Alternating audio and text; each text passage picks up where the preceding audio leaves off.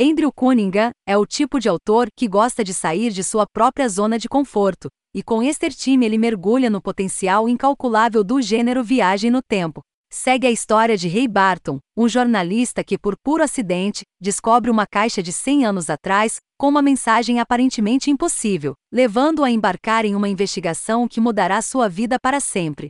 Ao contrário do que muitos esperavam, o progresso científico não nos aproximou da viagem no tempo nas últimas décadas, tendo, em vez disso, martelado mais alguns pregos no caixão dessa ambição. Graças aos céus por isso. No entanto, duvido que isso nos impeça de explorar o conceito de todos os ângulos possíveis uma e outra vez, e com seu recente romance Time, Andrew Cunningham adicionou seu nome à lista de autores que contribuem para manter a fantasia viva. A premissa da história é bastante simples, começando por nos apresentar Ray Barton, um jornalista que vive nos Estados Unidos de hoje. Ele tem que visitar um amigo moribundo em Flagstaff, Arizona, e logo depois é encarregado de espalhar suas cinzas no deserto. Não sendo de recusar pedidos finais, reempreende a inóspita viagem a Hollow Rock, uma cidade fantasma próxima. Não resta muito dela para ser chamada de cidade, principalmente exibindo madeira podre e fundações de prédios, e quando uma tempestade repentina se aproxima, Rei é forçado a buscar refúgio em uma caverna próxima.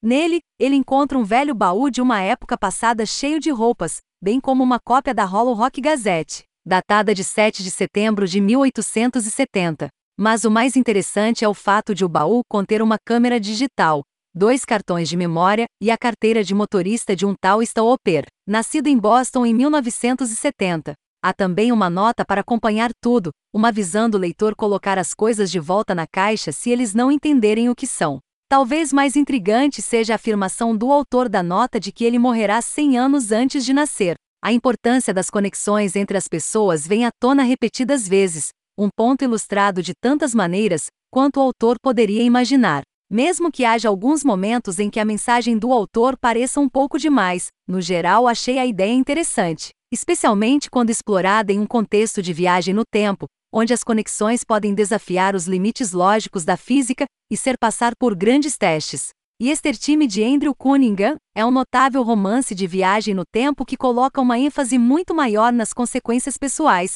psicológicas e físicas da prática, em vez do lado científico.